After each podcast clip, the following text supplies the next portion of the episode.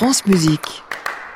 Merci beaucoup Lionel Esperza. À demain pour un nouveau Classic Club. 1, 2, 3, 3, Hein? Encore une fois?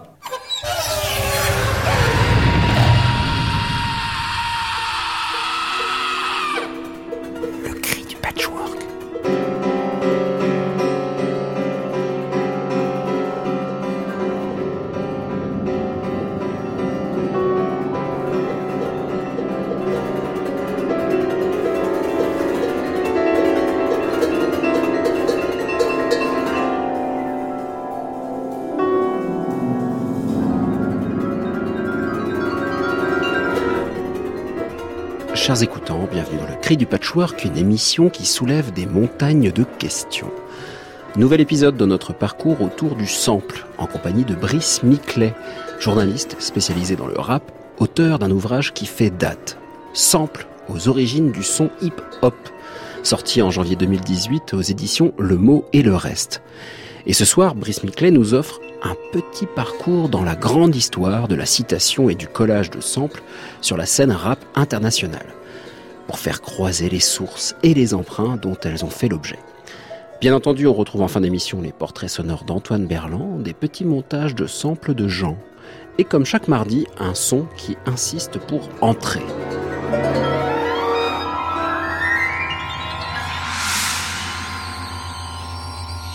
Le cri du patchwork, thème numéro 39, épisode numéro 3, séquence numéro 1. Eh Qu'est-ce que vous avez fait encore? Pas étouffé. Eh oui. Le son de la semaine.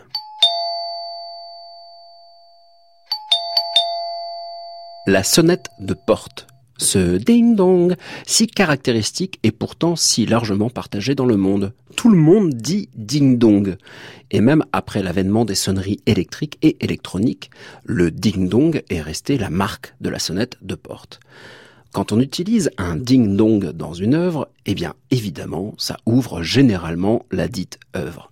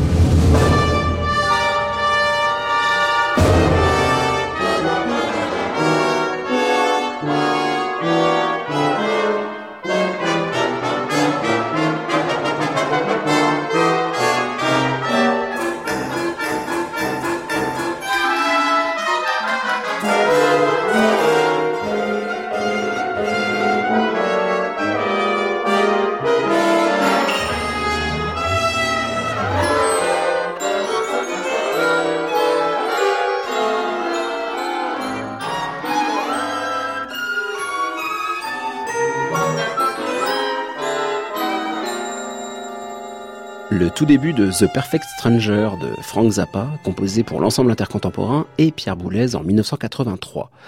Je me dois de vous lire la note d'intention de Frank Zappa, ça vaut son pesant d'or. Dans The Perfect Stranger, un représentant de commerce fait du porte-à-porte, accompagné de son fidèle aspirateur industriel de type mutant gitan, et finit par s'afficher de manière licencieuse avec une ménagère débraillée.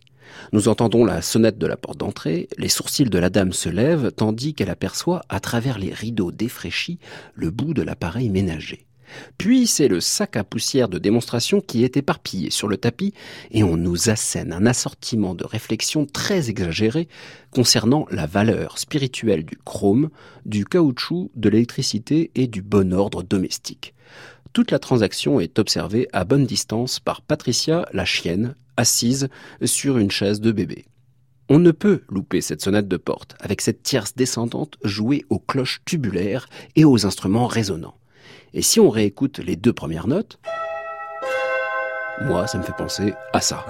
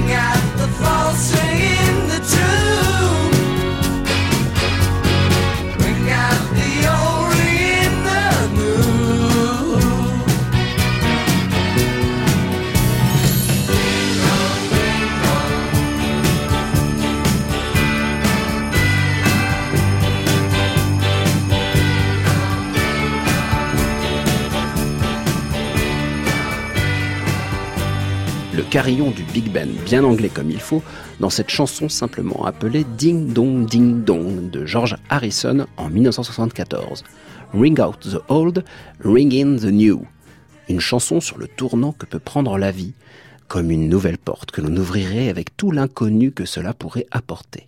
D'un Beatles à l'autre, deux ans plus tard, Paul McCartney et son groupe les Wings entonnent Let Em In, où, of course, il fallait bien faire sonner une porte un écho direct à la composition de son pote Georges,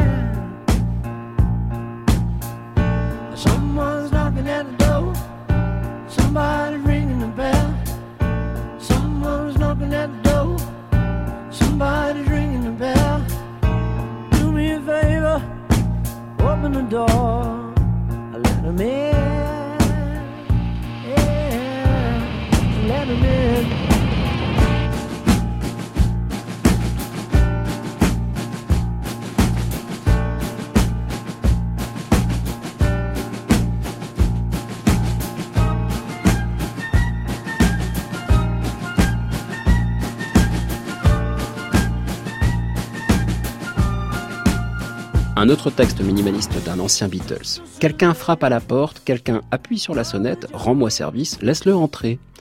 Et toujours ce Big Ben miniature qui retentit. En fait, ce qui m'intéresse particulièrement est cette première tierce de la sonnette de porte.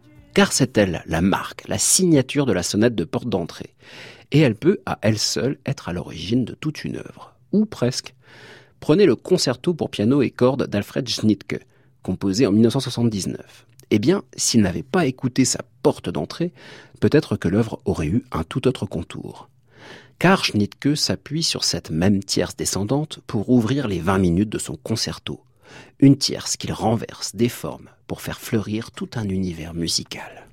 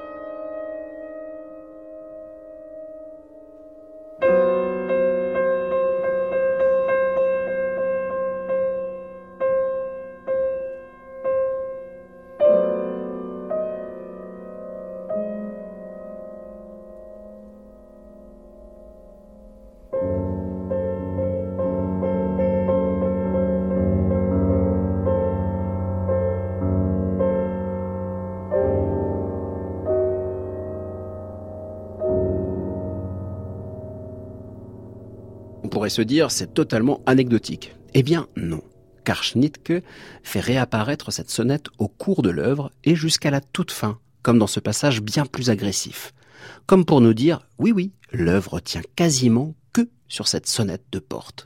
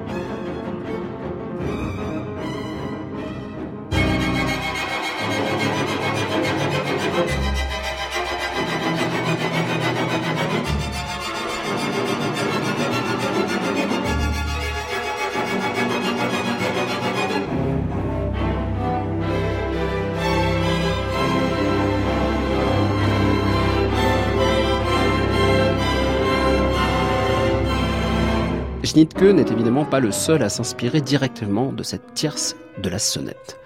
Prenez Dictionary Dave, par exemple, un mystérieux compilateur qui a entrepris une suite d'albums pour piano et voix, où il dédie chaque opus à une lettre de l'alphabet. Et dans le D-album, l'album de la lettre D, il y a une chanson sur le mot doorbell, qui commence nécessairement par cette tierce. Une sorte d'omni, objet musical non identifié.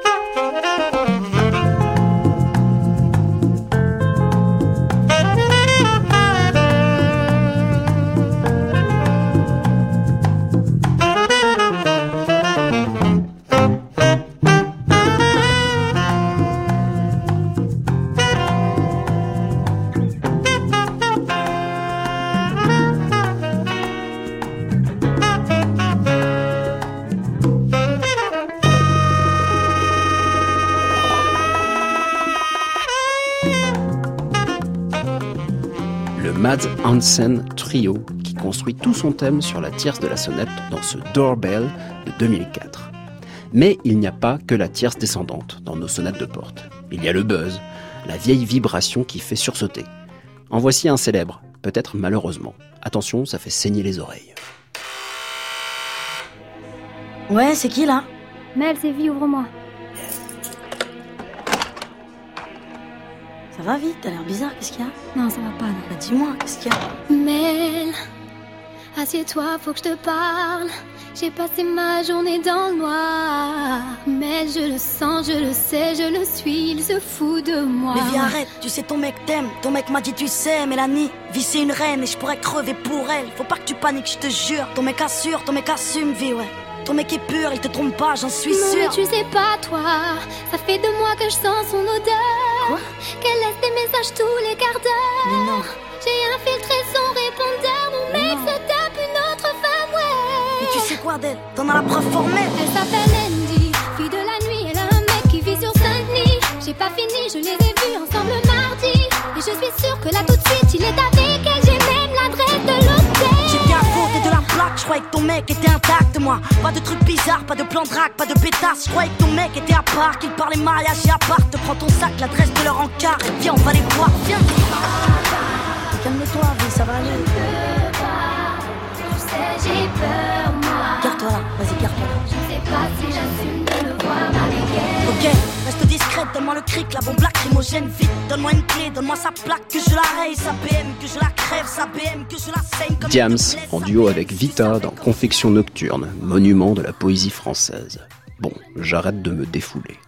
Ouvrir la porte à un inconnu après qu'il ait sonné peut donner de belles surprises. Voici quatre portes qui ouvrent sur quatre styles musicaux aux antipodes. Ding dong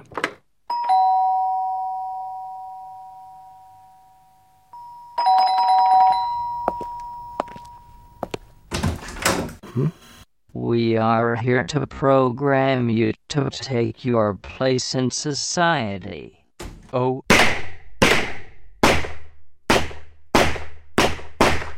You wish.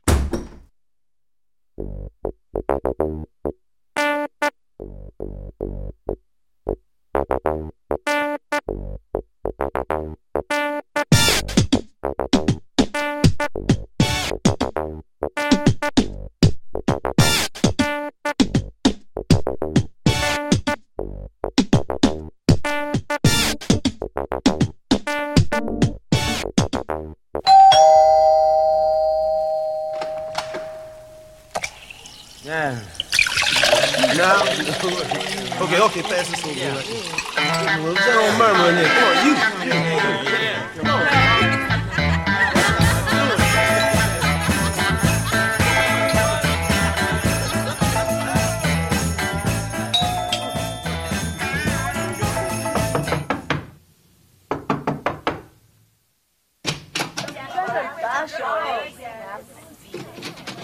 You know you want me.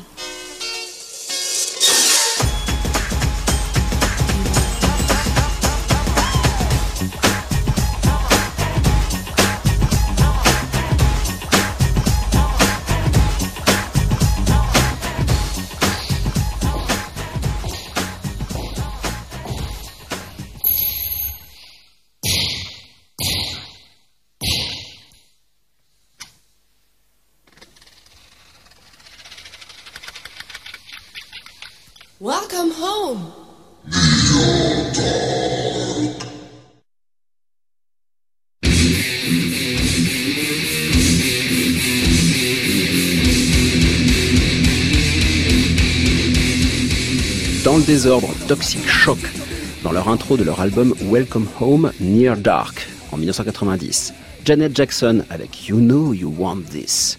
Charles Packy Axton, Holiday Shear et Brown and the Mob dans Da Pluster Up à l'heure à East Schwer. En tout cas, utiliser un sample de sonnette de porte permet à la fois de souhaiter la bienvenue à l'auditeur et de lui créer une belle surprise. Knock knock, who's there? En quelques mots. Allez, un petit dernier pour la route. The Notorious Big, rappeur de la East Coast, assassiné en 1997, un an après Tupac, son rival, nous donne à goûter un groove flou et asymétrique dans Kick in the Door. Par-dessus le sample de I Put a Spell on You de Screaming Jay Hawkins, on entend une boucle de sonnette dégingandée, au contour mal défini, flottant au-dessus du reste. Une sonnette de porte sous acide Peut-être banque oui, peut-être banque non. Biggie. Uh, uh-huh. Uh, this goes out to you.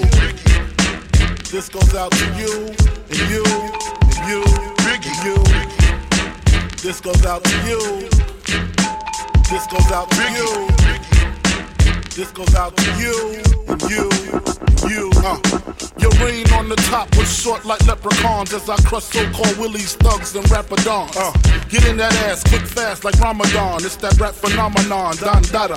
Fuck Papa. To call me Francis MH. White intake like toast, toe iron. Was told in shootout, stay low and keep firing. Keep extra clips for extra shit. Who's next to flip on that cat with that grip on rap? The most shady.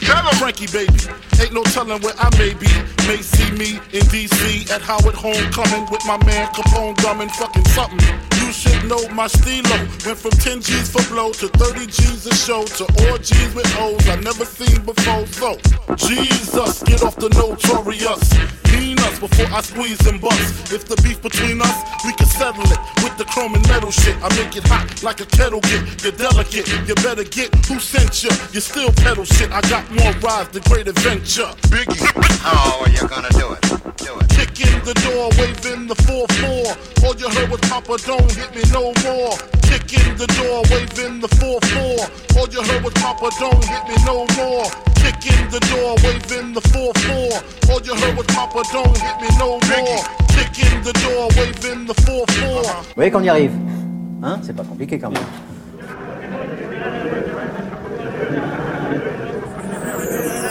France Musique. Le cri du patchwork, Clément Lebrun.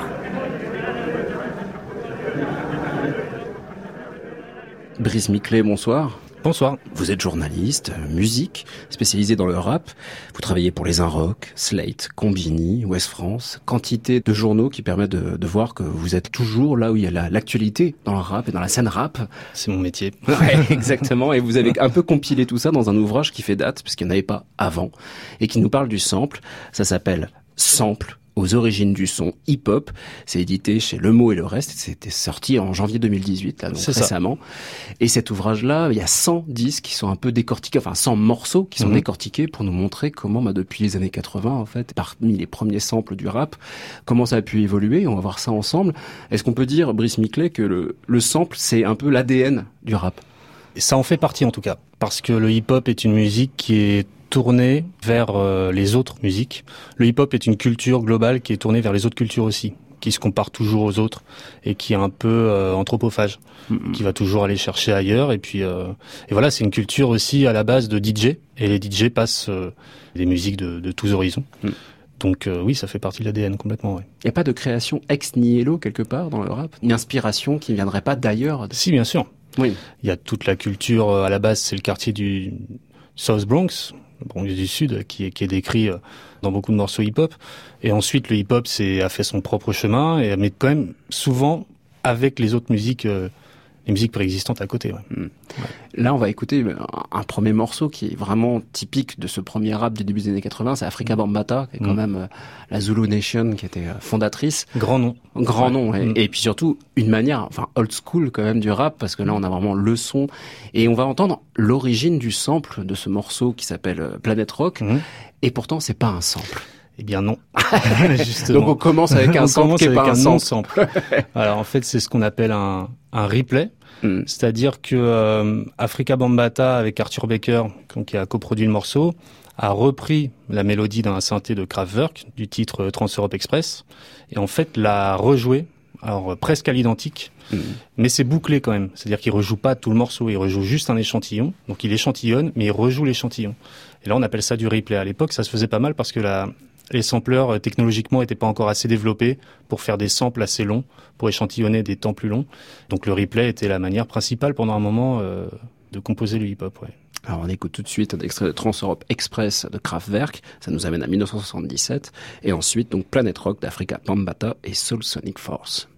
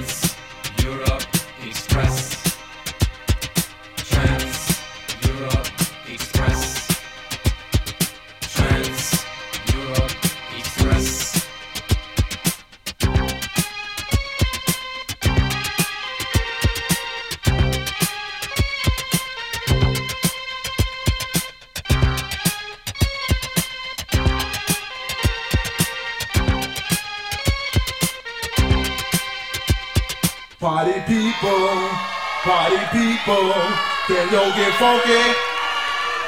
Suicide force, can yo get funky? The Zulu Nation, can yo get funky? Yeah, just hit me.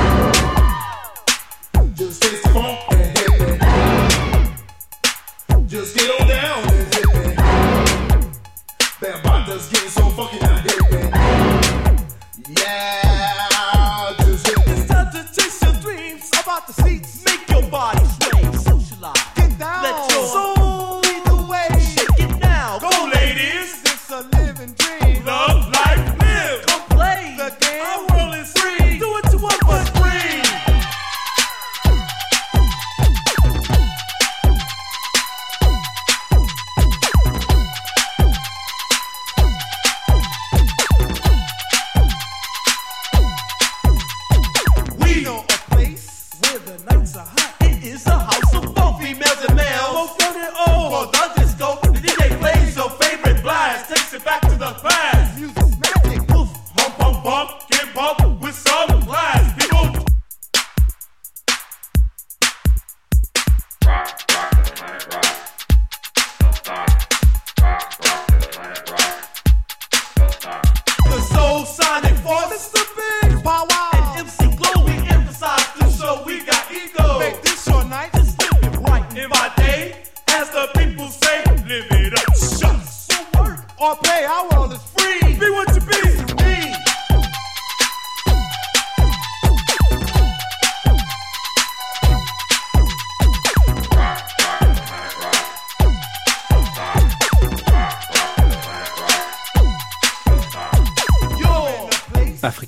Et Soul Sonic Force, des Planet Rock, enfin en extrait. Ici, nous étions en 1982 avec ce fameux riff qui tourne en boucle, là, pendant une forme de refrain, même si une notion de refrain. On peut dire refrain, là, De encore hook. De hook. Alors, le terme est précis, là, on rentre dans l'analyse précise, Ouais, merci. pourquoi Et donc, Brice Niclay, là, on se rend compte que oui, c'est texto, la partition de Kraftwerk euh, quelques années auparavant. Est-ce que là, déjà, se posait la question du droit à l'emprunt à ce moment-là? Nous sommes en 82, c'est le début un peu de ce rap qui emprunte. Ouais. Alors c'est encore un peu la jungle, notamment dans le hip-hop, qui a pas une, une notoriété gigantesque encore en 82, euh, même si ça arrive. Mais euh, Kraftwerk a attaqué Africa Bambaataa en justice et a gagné. Mais ensuite, la législation sur le sample lui-même arrive euh, plus tard. Ça arrive en 91 où là, ça va être euh, vraiment très encadré. Les années 80, globalement, même s'il y a des grands procès, ça reste un peu la jungle. ouais. Est-ce que Kraftwerk était au courant, en fait? Kraftwerk était au courant parce qu'ils étaient très euh, regardants sur ce genre de choses. C'est des gens qui étaient euh, très attentifs à ce qui se passait dans la musique et euh, qui avaient des gens qui travaillaient pour eux qui étaient très attentifs aussi et qui ont tout de suite vu. Et c'était des gens assez procéduriers en général, Kraftwerk. Il y a une sorte de business aussi qui peut tourner autour de ça, quelque part. Alors ça, oui, j'affirmerai pas que les gens attaquent pour en faire un business, Mhm. mais plus tard, sur euh, certains artistes, euh, oui, ont, ont vendu des sons, ont été beaucoup samplés et ont vécu grâce à ça. euh, ils sont très nombreux. À la, à la Knock Show, tous les gens qui faisaient de la musique d'illustration, des génériques de films, etc. C'est des gens qui n'ont pas beaucoup gagné leur vie euh, à, à l'époque de leur carrière, mais qui avec le hip-hop ont, ont gagné euh, presque plus en fait euh, qu'auparavant. dans la culture hip-hop de jouer du sample. Enfin, en l'occurrence, avec Africa Bambaataa, c'était vraiment rejoué sur un Mhm. synthé, mais après, ensuite, le synthétiseur disparaît presque de la culture euh, hip-hop. Jouer du sample, c'est jouer d'un instrument? Oui, jouer du sampler, c'est une technologie euh, qui est difficile euh, pour un profane à appréhender et ouais, c'est une machine assez complexe en fait. Et puis surtout, ça requiert une oreille musicale euh, quand même dans certains cas très développée. Dans certains, c'est assez facile. C'est comme dans toute technologie musicale ou technique musicale, il y a des choses difficiles et des choses moins difficiles. Il y a des, il y a des samples qui sont vraiment très très très difficiles à reproduire et à choper et d'autres qui sont très faciles. Marley Marl. Alors ça, c'est un nom que j'ai découvert grâce à votre, ouvrage, parce que c'est un producteur qui lui va révolutionner finalement le son du hip-hop en Mm. samplant carrément toute une batterie. Moi, je considère souvent que c'est le producteur le plus important euh, du sampling hip-hop, ce qui pour le hip-hop n'est pas rien. C'est quelqu'un qui en fait euh, va réussir le premier, un peu accidentellement en fait à la base, à isoler les éléments d'une batterie, c'est-à-dire la grosse caisse, la snare et les charleston, à les isoler chacun et à les intégrer dans une boîte à rythme, de façon à pouvoir les rejouer un petit peu comme bon lui semble, à pouvoir voler le son en fait. Comme on fait aujourd'hui tout le temps en fait. Comme on fait aujourd'hui euh, très souvent. ouais. Mm. Ouais, ouais. Et donc euh, à partir de là, en fait, le, le hip-hop qui auparavant euh, construit ses batteries sur les banques de sons par défaut des boîtes à rythme, là va pouvoir euh, bah, toute la musique existante, toutes les batteries existantes peuvent être une matière euh, première pour composer du hip-hop et c'est une vraie révolution. Et ça donne un morceau euh, The Bridge avec MC Mm. Chan. On entend vraiment une batterie qui elle est tout à fait. euh, on a l'impression qu'elle est reconstituée vraiment quoi. C'est ça. on a, il joue de la batterie en fait avec son sampler quoi. En fait, oui, alors elle, elle sonne quand même euh, encore électronique parce que le son, quand on pique une batterie, alors à l'époque, hein, là Mm. il fait ça en 84, quand il pique le son et qu'il le passe dans ses machines, donc c'est à l'époque c'est un delay, euh, le SDD 2000, quand il passe là-dedans, qu'il va ensuite passer dans la TR-808 et qu'il va le rejouer, le réenregistrer, le son est modifié. Mm. Alors on, on reconnaît un petit peu la batterie euh, des Honey Drippers, mais euh, en plus elle est boostée avec euh, la grosse caisse de la TR-808 par défaut. Ouais, d'accord. Donc, Donc là, c'est un un Big petit peu- Mac qui ouais, crée a- une identité voilà. sonore quoi. Bah là, pour le coup, c'est vraiment, euh, à l'époque, c'est totalement unique euh, ce que Marley Marl fait euh, au niveau du son de la batterie. ouais. Donc voici donc le The Bridge de MC Chan avec cette, cette TR-808. Alors c'est le Roland TR-808 qui Mhm. était une machine à sampler vraiment, en tout cas à rejouer des samples. Et on va écouter juste avant bah, l'original, c'est The Honey Drippers Impeach the President en C'est ça. 1973. Ladies and gentlemen, we have the honey drippers in the house tonight. And they just got back from Washington, D.C. I think they got something they want to say.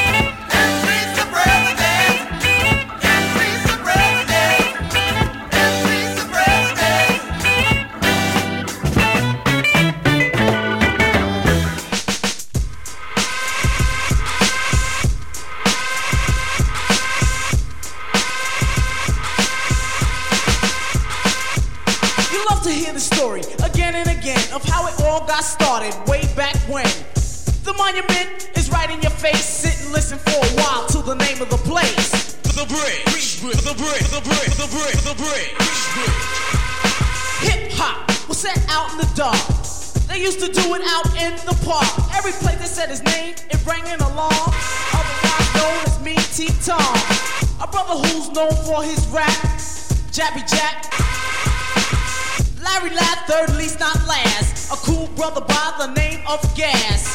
Face brothers made you get loose. They was down with the brother called Cousin Bruce.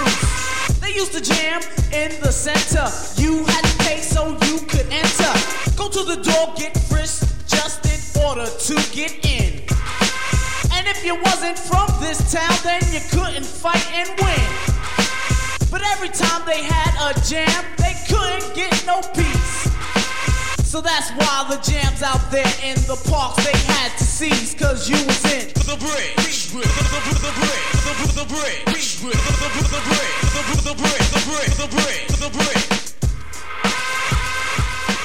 The Only Drippers Impeach the President 1973 où la batterie est devenue ben, le terreau euh, pour la composition de The Bridge de MC Chan avec Marley Marl derrière qui joue la batterie vraiment avec son sampler.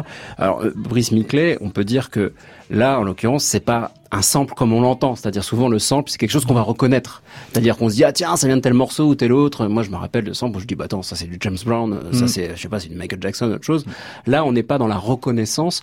Le producteur il joue aussi avec ça, c'est prendre des fois des choses qu'on reconnaît et des fois qu'on reconnaît pas du tout. Là, si on le reconnaît pas, c'est aussi parce que la technologie permet pas Mm. de reconnaître fidèlement un morceau encore. On est encore un peu tôt, mais ensuite il y aura tout un jeu de la part des producteurs qui consistera à aller faire certains hommages à des artistes et donc à les sampler, mais aussi, euh, notamment dans les années 90, à planquer les samples. D'accord. C'est-à-dire euh, sampler quelque chose et faire en sorte qu'il soit plus reconnaissable. Alors il y a des questions de droit derrière, Ouais, il, y a, c'est il y a ça. un petit peu de ça, mais il y a surtout aussi pour euh, parce qu'il y a une compétition entre les producteurs. Hmm. Et donc c'est à la fois celui qui trouvera le meilleur sample, et dans ce cas-là c'est bien qu'on le reconnaisse, mais il y a aussi celui qui arrivera à mieux planquer un sample connu. Parce que vous dites compétition, le titre de votre ouvrage sample avec un Mm. point d'exclamation, c'est un cri, c'est vraiment c'est un cri de ralliement des producteurs du rap quoi. Ouais, c'est une sorte d'injonction, c'est-à-dire que le fait de sampler, euh, ça faisait partie des codes. En fait, c'est une musique très codifiée, une culture très codifiée, et le, et le, le sample faisait partie des codes, et il fallait, euh, il y a une époque où il fallait sampler. ouais. Donc la création finalement vient du préexistant. Mhm. Là en l'occurrence, on est vraiment dans une période où on ne, le rap n'existe pas sans qu'il y ait de samples. Très très peu. Alors, au début des années 80, il y a euh, des albums de gens comme Spoonie G, comme euh, Curtis Blow. Et là, euh, c'est des gens qui vont composer euh, uniquement aux boîtes à rythme. Va, va pas y avoir de sample, en fait. D'accord. Ça, il, y ça a, arrive. il y a juste le flow qui est posé sur une boîte à C'est une époque qui arrive entre euh, Sugar Hill Gang, qui pratiquait le replay, comme euh, on, on expliquait avec Africa Bambata, qui a été le premier euh, groupe à cartonner dans le hip-hop.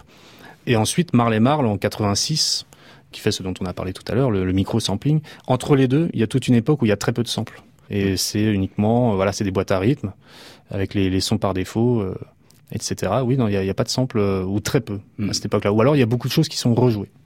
Et arrivent les années 90 avec des samples assez énormes jusqu'à ben, ce morceau de Warren G avec un featuring de Nate Dogg, Regulate, où là c'est plus que du sample, on pourrait dire. Ouais, ce qu'on appelle du piggyback, c'est-à-dire c'est une, une manière de sampler, c'est-à-dire qu'on prend un extrait assez long et on reste très fidèle en fait, on va juste boucler. Et euh, là, en l'occurrence, euh, Warren G va sampler euh, I Keep Forgetting de Michael McDonald et va sampler carrément quatre mesures. Ce qui dans les années 80 était peu faisable, voire pas du tout à cause de la technologie qui ne le permettait Oui, parce pas. que les boucleurs pouvaient pas faire ça. ouais. Non. Et ensuite, c'était le cas. Mm. Et euh, là, on est vraiment entre la reprise et le sample. Là, on est, euh, on on fait vraiment tourner un son, on fait stop, on le met en boucle et on rappe dessus. On met une batterie hip-hop par dessus et voilà. Et on Et, remet euh, au goût du jour aussi un morceau parce que personne ne connaissait sans doute Michael McDonald. Bah, il faisait partie des Doobie Brothers, donc il était relativement connu. Il a joué avec euh, Steely Dan aussi, qui était quand même un groupe euh, important. Aux États-Unis, il était quand même, euh, c'était un titre euh, relativement connu. D'accord. Mais Warren G l'a fait, l'a fait exploser. Oui. Et puis surtout, ce titre, il a quelque chose de très californien. I Keep Forgetting de, de Michael McDonald.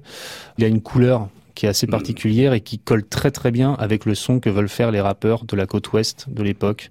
Un qui rap est, euh, crooner. euh, Un rap crooner entre gangsta et crooner et, et très californien. C'est le son West Coast, c'est le G-Funk. hmm. Et donc euh, se nourrir aussi de certains sons, ça fait partie de la construction d'une nouvelle scène musicale.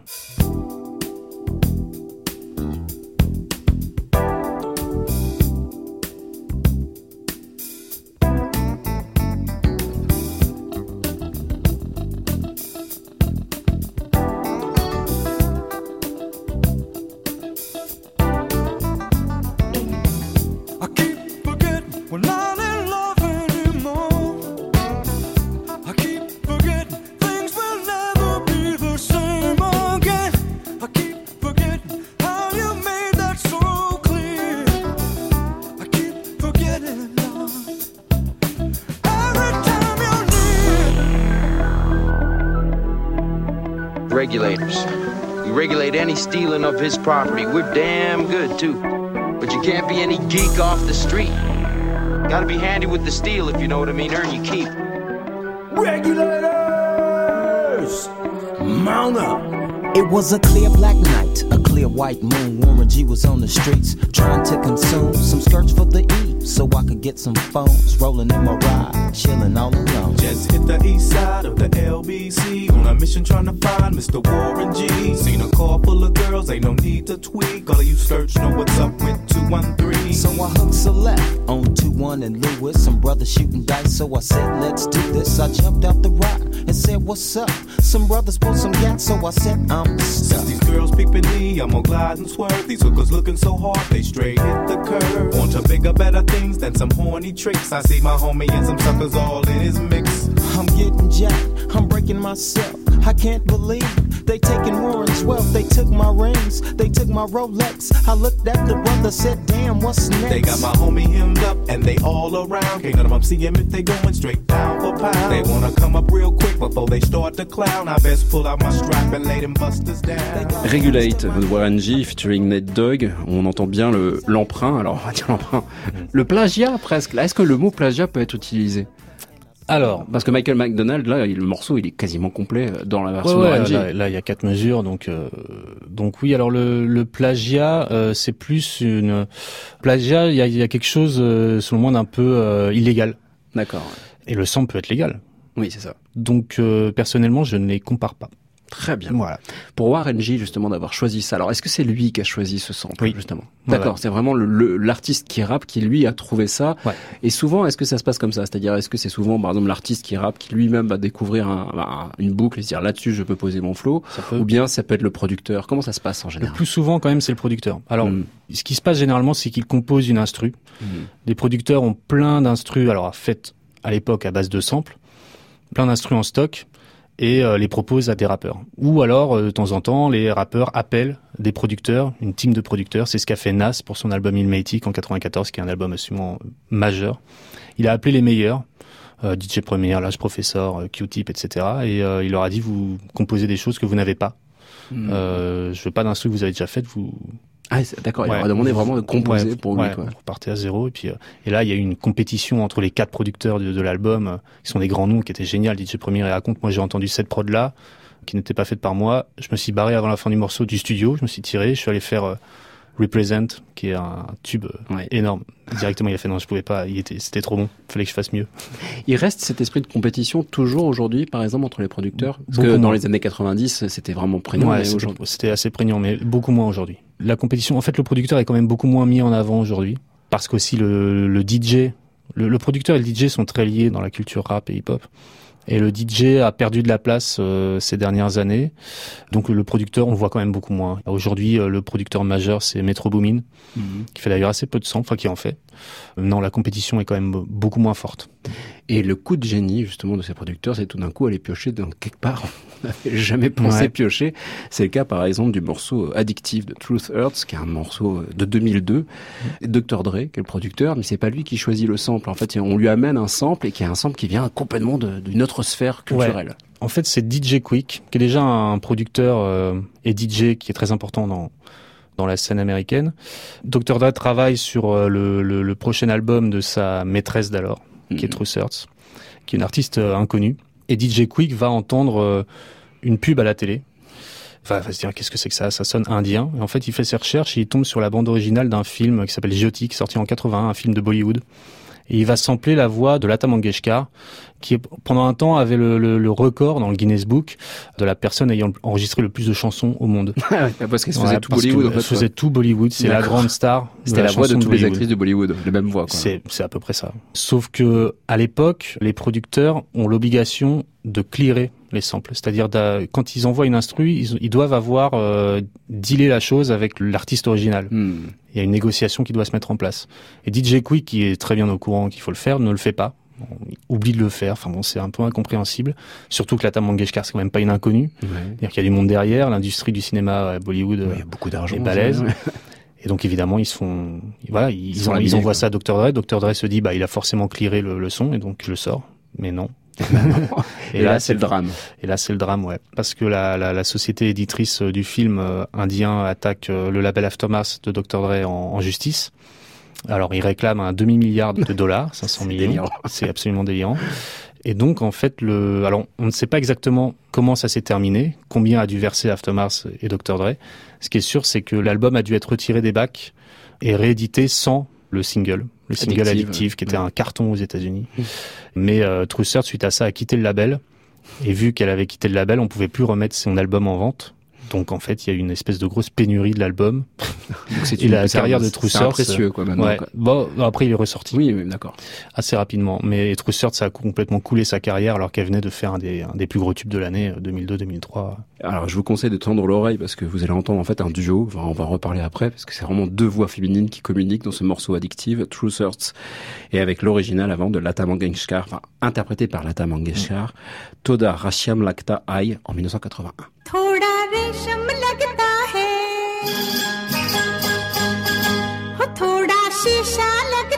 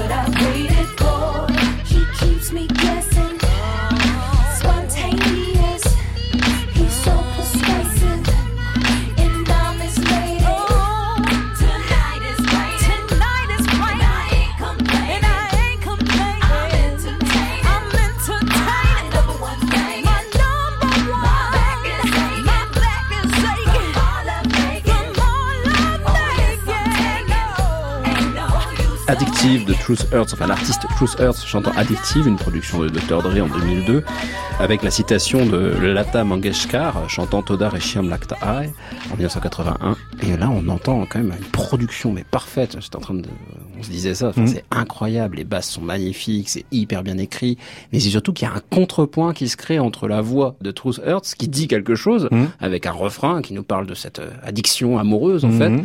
Et puis derrière, il y a quelqu'un qui parle en fait. C'est, elle dit des mots Ouais. là, ta Mangeshkar, c'est-à-dire il a réussi à dépouiller de son sens du, le sample pour en faire un objet sonore uniquement. Ouais.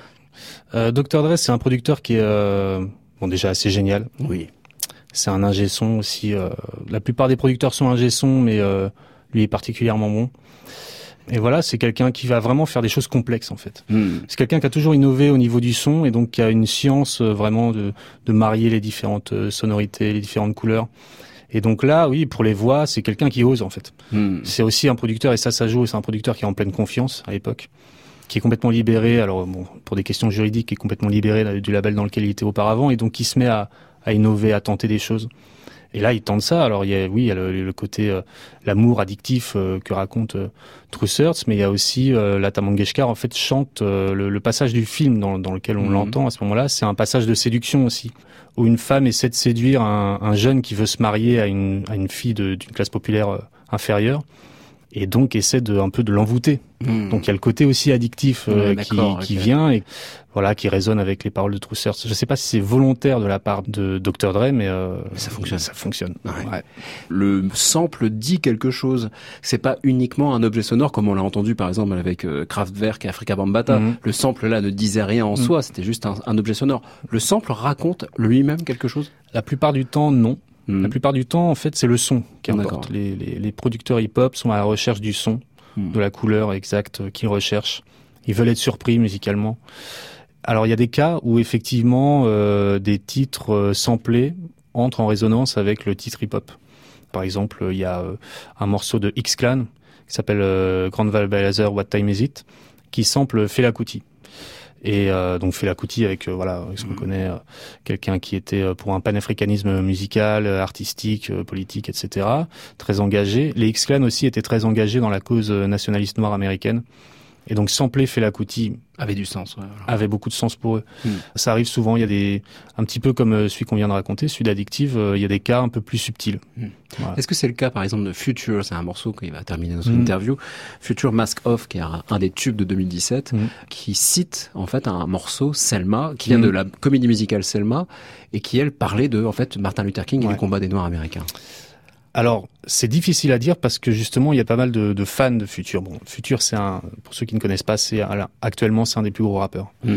Donc, il a beaucoup de fans qui ont essayé justement de chercher un petit peu un, un rapport entre la chanson de Future qui s'appelle Mask Off et le titre euh, Prison Song euh, de la comédie musicale Selma.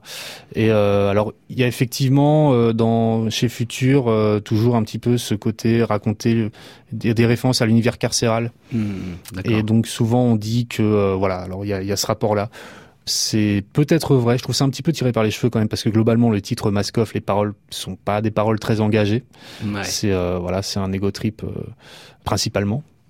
Mais oui, on peut s'amuser à chercher des sens si on veut. Là, il est, pour le coup, il est pas évident. Comme quoi, un sample est peut-être avant tout un objet sonore et qu'on peut y trouver et tisser des liens en fonction de l'artiste qui le porte. La plupart du temps, c'est avant tout un objet sonore. Donc voici un extrait de la comédie musicale Selma, Praise and Song de Tommy Butler, composé par Tommy Butler en 77, et suivra ensuite Future avec Mask Off 2017.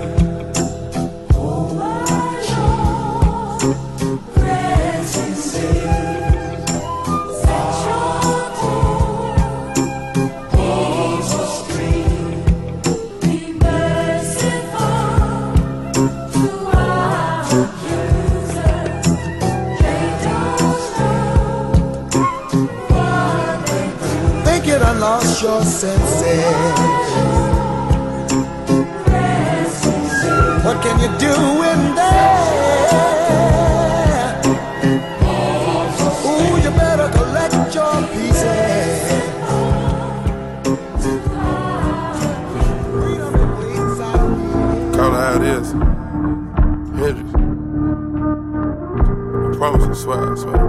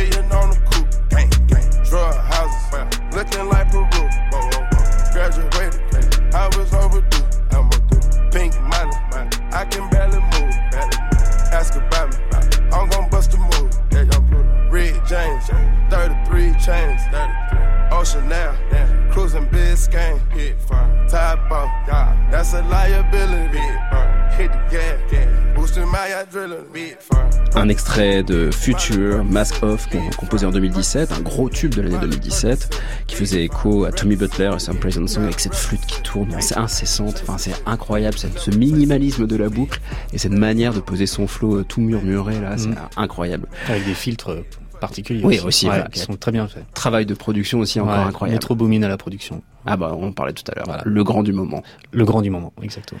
Brice Miclet, merci beaucoup Merci d'être à venu vous. présenter quelques exemples parce que c'était cinq parmi 100 références qu'il y a ça. dans votre votre disque. J'ai failli dire album, on pourrait dire presque un album en fait. votre album, votre disque qui s'appelle Sample aux origines du son hip-hop. C'est édité chez Le Mot et le Reste, un ouvrage qui est sorti en janvier 2018 et qui s'arrache un petit peu comme du de petit pain parce que c'est la première fois qu'on a un ouvrage qui réunit justement ce point de vue sur le sample et cette analyse du sample depuis les origines du rap jusqu'aujourd'hui. Merci beaucoup Brice Miclet. Alors Merci. on peut aller sur le site internet de le mot et le reste.com pour avoir les infos sur la- le livre éventuellement. Et puis vous êtes en ce moment en train de faire une série euh, sur le sample, une série d'articles sur Combini, le Mhm. site Combini, et qui est vraiment dans la continuité du livre. Et là on est déjà au 20e numéro, donc euh, ça, Exactement. ça poursuit un petit peu cette aventure-là. Voilà, Merci beaucoup et à très bientôt. Merci. Au revoir. Et bonsoir Antoine Berland. Portrait sonore. Antoine Berland. Euh, faites un son aigu. Que pensez-vous de la musique? Musique, c'est ma vie. Bonjour. Dites bonjour. Bonjour. Portrait sonore numéro 41, que ce chant retentisse en tout lieu. Bobo Dioulasso, février 2016. Dans la forêt, un grand cerf Bonjour. regardait par la fenêtre un lapin venir au loin et frapper ainsi. Serre, serre, ouvre-moi ou le chasseur me tuera. Lapin, lapin, entreviens, me serrer la main. Ah, danso, ula konoye danso lubolo. Momelisa fache danso ye. Ula konoye danso lubolo. Ali konate danso balo. Ula konoye danso lubolo. Nitarai bako. Nitarai bako. Danso. Ibora farafin jamana farafin jamana. Oyo.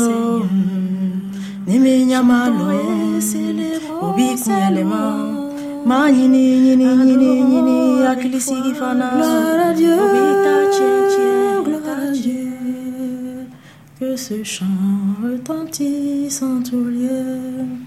On faisait euh, l'école euh, catholique et protestante. On faisait un peu la chorale aussi. J'aimerais beaucoup rester chanter.